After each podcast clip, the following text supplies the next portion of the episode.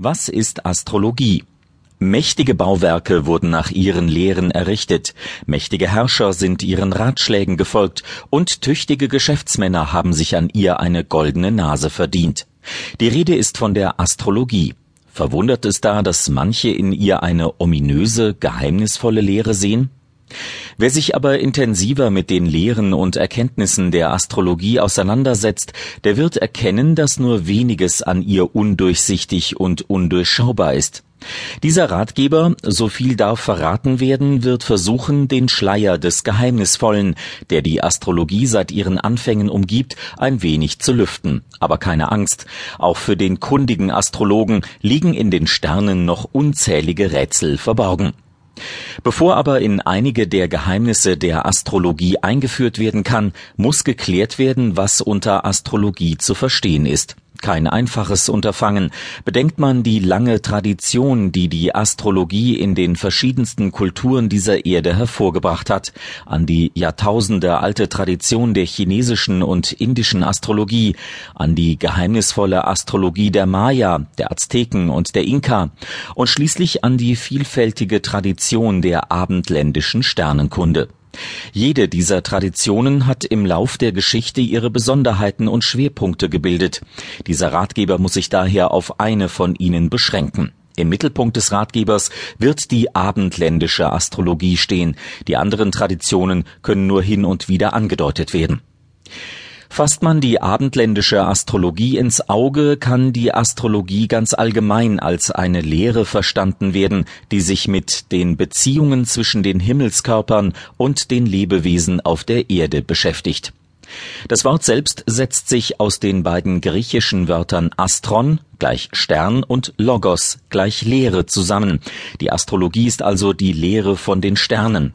In der Gegenwart teilt man die Astrologie gemeinhin in zwei Bereiche ein, in die Mundan und in die Individualastrologie. Die Individualastrologie kann wiederum unterteilt werden in die Geburtsastrologie, in die prognostische und in die vergleichende Astrologie. Die Geburtsastrologie erstellt Geburtshoroskope, in der prognostischen Astrologie werden vor allem Solar- und Lunarhoroskope erstellt die vergleichende Astrologie schließlich tritt meist in der Form von Partnerschaftshoroskopen auf. So deutlich und übersichtlich diese Einteilung erscheinen mag, sucht man nach den Anfängen der Astrologie, tappt man ganz ihrer geheimnisvollen Aura verpflichtet weitgehend im Dunkeln Bauwerke wie das bronzezeitliche Stonehenge und die neolithische Kreisgrabenanlage von Meisterntal, Artefakte wie die erst vor wenigen Jahren entdeckte Sonnenscheibe von Nebra, sie verraten uns, dass der Mensch schon in der Vor- und Frühgeschichte dem Lauf der Gestirne gefolgt ist. Und bei der Pracht dieser Bau- und Kunstwerke darf vermutet werden, dass diese Menschen von den Sternen fasziniert waren die Geheimnisse und die wahren Absichten dieser großen Kunstwerke mögen uns auf ewig verborgen bleiben. Die astrologischen Anfänge in historischer Zeit lassen sich hingegen in einem Kulturkreis festmachen. Sie liegen in den Ländern zwischen Euphrat und Tigris, sie liegen in Mesopotamien. Bereits die Sumerer haben im dritten Jahrtausend vor unserer Zeitrechnung die ersten Aufzeichnungen über Himmelsbeobachtungen in ihrer Keilschrift festgehalten. Im zweiten Jahrtausend vor Christus gelangten dann die Sternenschauer im babylonischen Großreich zu einer ersten Meisterschaft.